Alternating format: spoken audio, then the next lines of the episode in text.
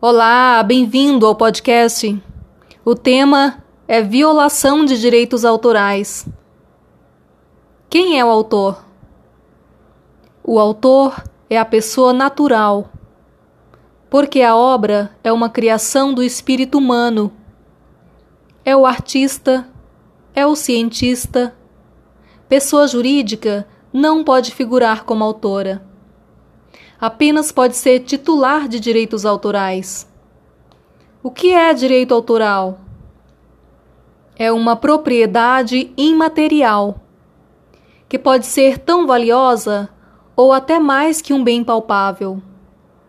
O ato de escrever livros, de esculpir esculturas, criar trilhas sonoras, dá trabalho, custa dinheiro.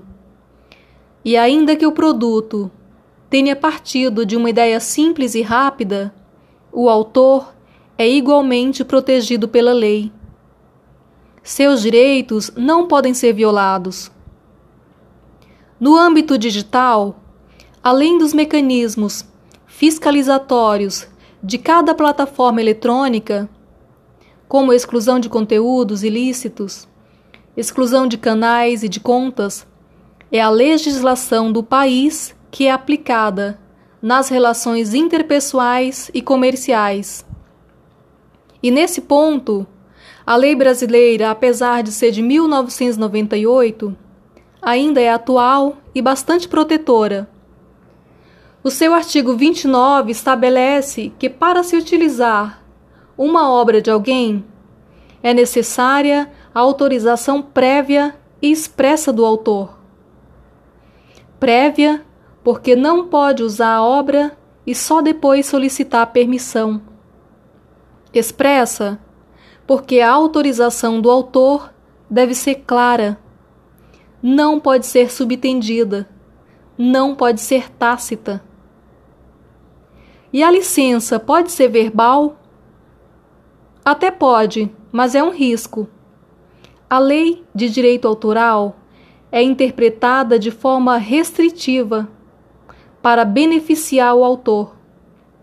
Então é muito fácil, em caso de contrato verbal, ele dizer que não lembra do que for acordado, ou pode haver uma confusão nos termos discutidos. Em resumo, a licença escrita é recomendada. Mas quando eu devo pedir autorização ao autor? O artigo 29 enumera diversos exemplos bem abertos, bem genéricos, justamente para se encaixar nas crescentes modalidades de criações. Por exemplo, deve ter permissão para reproduzir integral ou parcialmente uma música, uma trilha sonora, desenho, personagens, textos, vídeos deve ter permissão para traduzir para outros idiomas, para editar, adaptar qualquer obra. Enfim, a utilização de qualquer produção criativa e original advinda da mente humana. Para se utilizar, deve ter uma permissão de quem criou. O artigo 46 da lei permite algumas exceções mas veremos em outro episódio. E uma pergunta ainda no contexto. No geral, tem algum tempo mínimo ou alguma quantidade permitida para que outros utilizem sem ter de pagar nada ao autor? Não.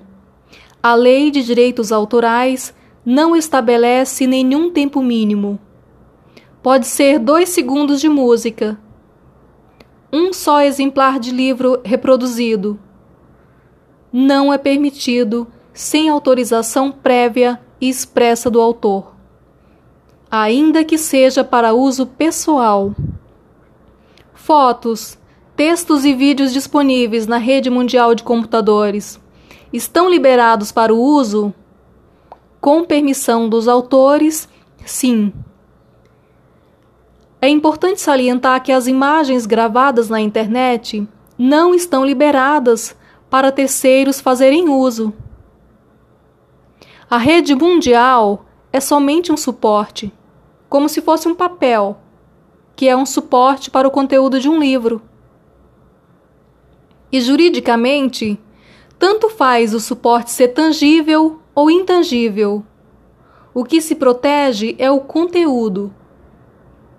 Em todas as modalidades, os direitos autorais devem ser respeitados. Indicar a fonte, dar os créditos ao autor, pagar se for o caso.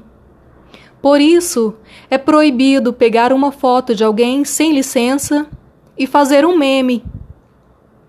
Essa atitude é um ato ilícito, que desrespeita os direitos morais do autor e é passível de indenização.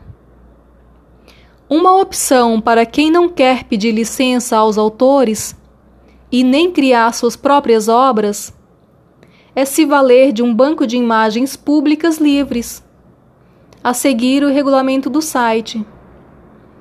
E quais são as punições para quem viola direitos autorais? A violação é punida na esfera criminal, no artigo 184 do Código Penal.